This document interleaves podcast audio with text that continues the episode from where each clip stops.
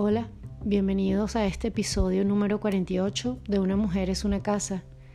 Bienvenidos a quienes están usualmente pasando por este lugar y bienvenidos también a quienes se asoman por primera vez. Muchísimas gracias a quienes comparten los episodios y seguimos, seguimos en este espacio.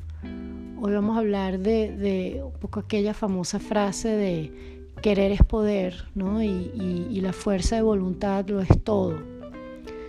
Eh, creo que podemos poner eso en, cuestionamiento, así que bienvenidos. Yo creo que em, una de las de las de los mayores problemas que podemos tener en, nuestro en, este momento de vida es eh, pensar que los problemas de todos son igual para todos, ¿no? Entonces, ¿qué es lo que quiero decir con esto? Es como que, bueno, em, querer es poder y la, y la, disciplina es otra cosa, ¿no? Ahí fue Freud, en este momento está muy feliz de mi desliz. Ya vamos a hablar de la disciplina. Pero más bien lo que quiero ahora es em, llamar la atención acerca de, bueno, es suficiente eh, las ganas de hacer algo para hacerlo.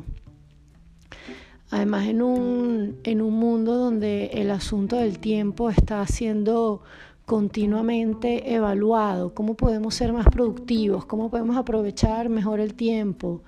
Yo recuerdo que con esto del tiempo, em, viviendo en Polonia, estábamos, yo para variar, era la más, la más vieja del equipo, eh, la, más experimentada, por así decirlo. Este, y bueno, yo necesitaba ver cómo funcionaba algo y entonces eh, dos compañeros de trabajo me explican, ¿no? Hay una aplicación para tal cosa, no sé qué, y es más rápido y tal y cual. Y yo le digo, ah, pero más rápido qué, ok, me puedo meter en la página web, no necesito instalar una aplicación para eso en mi celular, pues, no, pero es que así te ahorras tiempo. Le digo, pero me ahorro tiempo para qué? O sea, creo que, que este, cuidado con la noción de que, de que tenemos que llenarnos de mecanismos para ahorrar tiempo, porque entonces se nos va el tiempo intentando ahorrar el tiempo. No sé si, si vemos aquí el, la, la, la paradoja de esto, ¿no? Estamos tan pendientes de, eh, automatizarlo todo y de mm, em, eh, poder ser más eficientes con nuestros recursos. Yo, todo eso está bien, ¿ok? Pero cuidado, cuidado.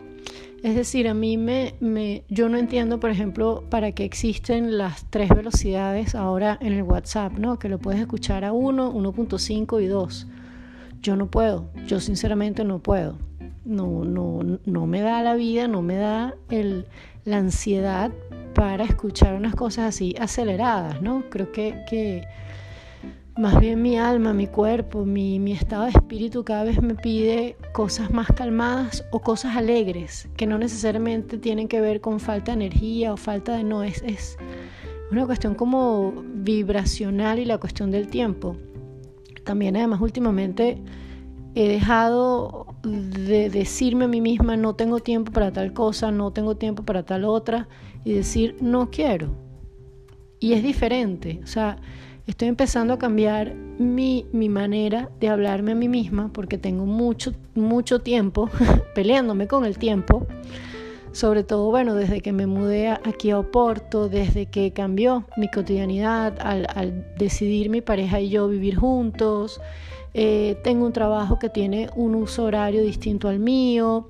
Es decir, eh, eh, he tenido cambios en mi día a día que me están haciendo, que ha hecho, digamos, complejo entender cómo es mi rutina. Y entonces hay veces que siento que, bueno, que más temprano me puedo levantar igualito en un, en un piscar de ojos, en un, en un abrir y cerrar de ojos, ya son las 8 de la noche. Y creo que eso nos pasa a muchos, ¿no? Porque además estamos viviendo el mundo online y el mundo presencial.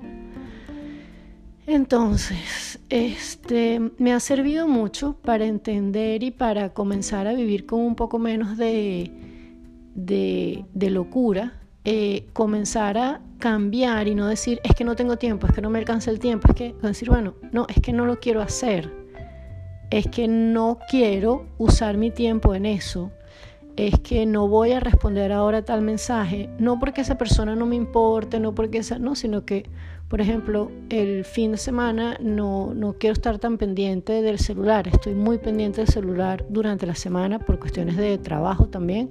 Entonces, bueno, ¿sabes qué? El fin de semana no quiero y el fin de semana de repente quiero quedarme dormida o quiero dedicarme a cocinar o quiero, o sea, eh, eh, voy a usar el tiempo como yo quiero, no que el tiempo me use a mí. Y parece una tontería, pero ya cambiar la narrativa y no decir es que no tengo tiempo, me está ayudando a tratarme de manera más amable con las cosas que quiero hacer durante el día. Y entender, eh, bueno, que no lo puedo hacer todo, que esa también es otra, que puedo, que puedo darme permiso y además que puedo preguntar. Puedo, a veces nosotros mismos, y creo que eso es un, un, un cuestionamiento interesante que nos podemos hacer, hasta qué punto esos deadlines, esas, esas maneras de ser, no nos las estamos imponiendo nosotros, ¿no? Claro, pero entonces allí ustedes me dirán, bueno Natalia, pero si tienes un jefe que te está pujando todo el día, pero ¿y si tienes tres niños y tienes dos trabajos? Sí, yo entiendo todo eso. Pero allí también creo que, que es importante comenzar a hacer el trabajo de, ok, afuera yo tengo todas estas exigencias, afuera pero ¿cuál es mi diálogo interno? Porque es que allí es donde comienza a cambiar todo. Allí es donde comienza a cambiar todo. ¿Cómo me, cómo me hablo yo mismo con respecto a eh, la cantidad de cosas que tengo que hacer en un día? ¿Y será que no estoy pidiendo ayuda? ¿Y sí podría pedirla? ¿Será que puedo negarme a hacer algunas cosas? ¿Será que puedo aceptar con humildad que el mundo no se va a parar porque yo no haga tal cosa? O, qué es lo que es realmente prioritario para mí. Por ejemplo, bueno, yo invierto, no gasto, yo invierto mucho tiempo en la cocina. Uno, porque me gusta cocinar y dos, porque me gusta comer saludable, me gusta comer. Entonces, bueno, para mí eso es importante. Para otra persona diría, bueno, yo no puedo estar eh, todos los días dos horas en la cocina. Qué mentira, yo paso menos tiempo, pero, ¿no? Eh, y está todo bien, ¿no? Quizás esa persona... Mm, invierte su tiempo de otra manera, pero creo que um, sincerarnos, sincerarnos. ¿Y por qué? Disculpen. ¿Y por qué este asunto del tiempo con respecto a eh, hablar si, si querer es poder? Porque yo creo que eso también tiene que ver un poco con, es diferente cómo se vive el tiempo, por ejemplo, en las distintas estaciones. Cuando vives en países como de, nosotros, muchos de nosotros ahora que pasamos de vivir de un país de eterno verano, primavera a, un país a países con cuatro estaciones, nos damos cuenta que el tiempo y la voluntad de hacer cosas es diferente. Eh, también sucede que, bueno, no es lo mismo eh, querer es poder desde un lugar de ciertas garantías ya dadas, ¿no? En un sistema que sea justo en cuanto a la distribución de la riqueza, es decir, que los salarios alcancen para una vida digna, que una persona no tenga que tener dos y tres empleos para poder cubrir eh, los gastos, o sea, en fin, hay un montón de cuestiones prácticas que yo creo que es súper importante tomarlas en cuenta, pero eso no implica, y hay miles de casos en películas, en libros, en, bueno, de personas que eh, superan este tipo de condiciones adversas y, y, bueno, y logran hacer una vida exitosa en sus términos. Y eso está bien, pero bueno, no todos vamos a hacer una, una película de Hollywood protagonizada por Will Smith o por Julia Roberts, o sea, eso no nos va a pasar a, todos, o por lo menos no a muchos. Entonces yo creo que, que una de las cosas que, que ayuda con esto de la fuerza de voluntad es uno sincerarnos. Sincerarnos qué tan eh, importante es ese objetivo para nosotros. Eh, y, tener el foco em, también importa mucho, ¿no? ¿Qué, qué, qué, cantidad de atención le voy a dar a aquello? Y, es la cuestión de los hábitos. Ojo, yo no soy la más indicada para hablar de hábitos. Hay, hay un libro, em, Atomic Habits, hábitos atómicos, creo, creo que se llama en español, Em, no lo he leído, he escuchado podcasts al respecto, quien esté interesado se los envío. Muy interesante, ¿no? Porque una vez más eh, habla de el objetivo es menos una actividad, ¿no? O sea, es menos como que, no sé, el, el objetivo puede ser, bueno, quiero em, despertarme todos los días a las 6 de la mañana, porque quiero levantarme temprano. Entonces, bueno, ese es como que el objetivo, pero es diferente cuando yo lo que hago es pensar, bueno, ¿cómo es la vida, la vida de una persona que se despierta a las 6 de la mañana? Ah, bueno, mira, no se puede quedar eh, haciendo scrolling y, sin dormir hasta las 2 de la mañana, eh, tendría que acostarse más o menos, no sé, entre 10 y 11 para dormir 7, 8 horas, es decir, como ya ir a, a esa perspectiva del resultado, ah, bueno, si yo me comienzo a levantar a las 6 de la mañana, me va a rendir más el día, tal. Entonces, ese hábito o esa decisión que yo quiero em, adaptar a mi vida va a venir desde un lugar emocional, va a venir desde un lugar de sinceridad, del foco del deseo, porque yo al final no se trata de despertarme a las 6 de la mañana, eso es meramente instrumental. Se trata de que yo quiero eh, comenzar mi día más temprano porque eso me hace bien y eso además por consecuencia hace que me acueste más temprano y mi cuerpo descansa más, por ejemplo. ¿Ok?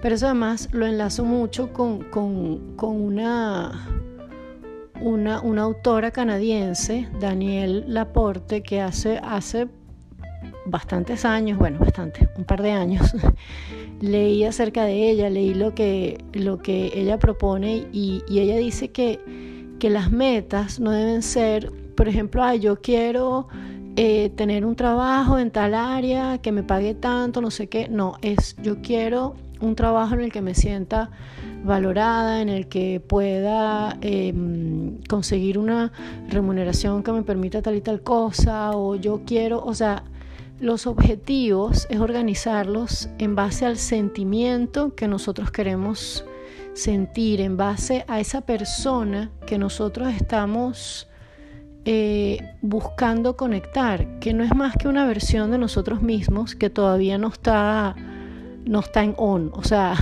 la temporada de nosotros mismos que tenemos ese, esa, esa actitud todavía no se ha estrenado. Pero eso no quiere decir que no exista y que no se esté preparando por dentro de nosotros. Entonces se trata más de em, desde adentro, desde un trabajo bien importante de identidad, de entender qué somos, qué queremos, decidir cuáles son esos, esos objetivos, ¿no?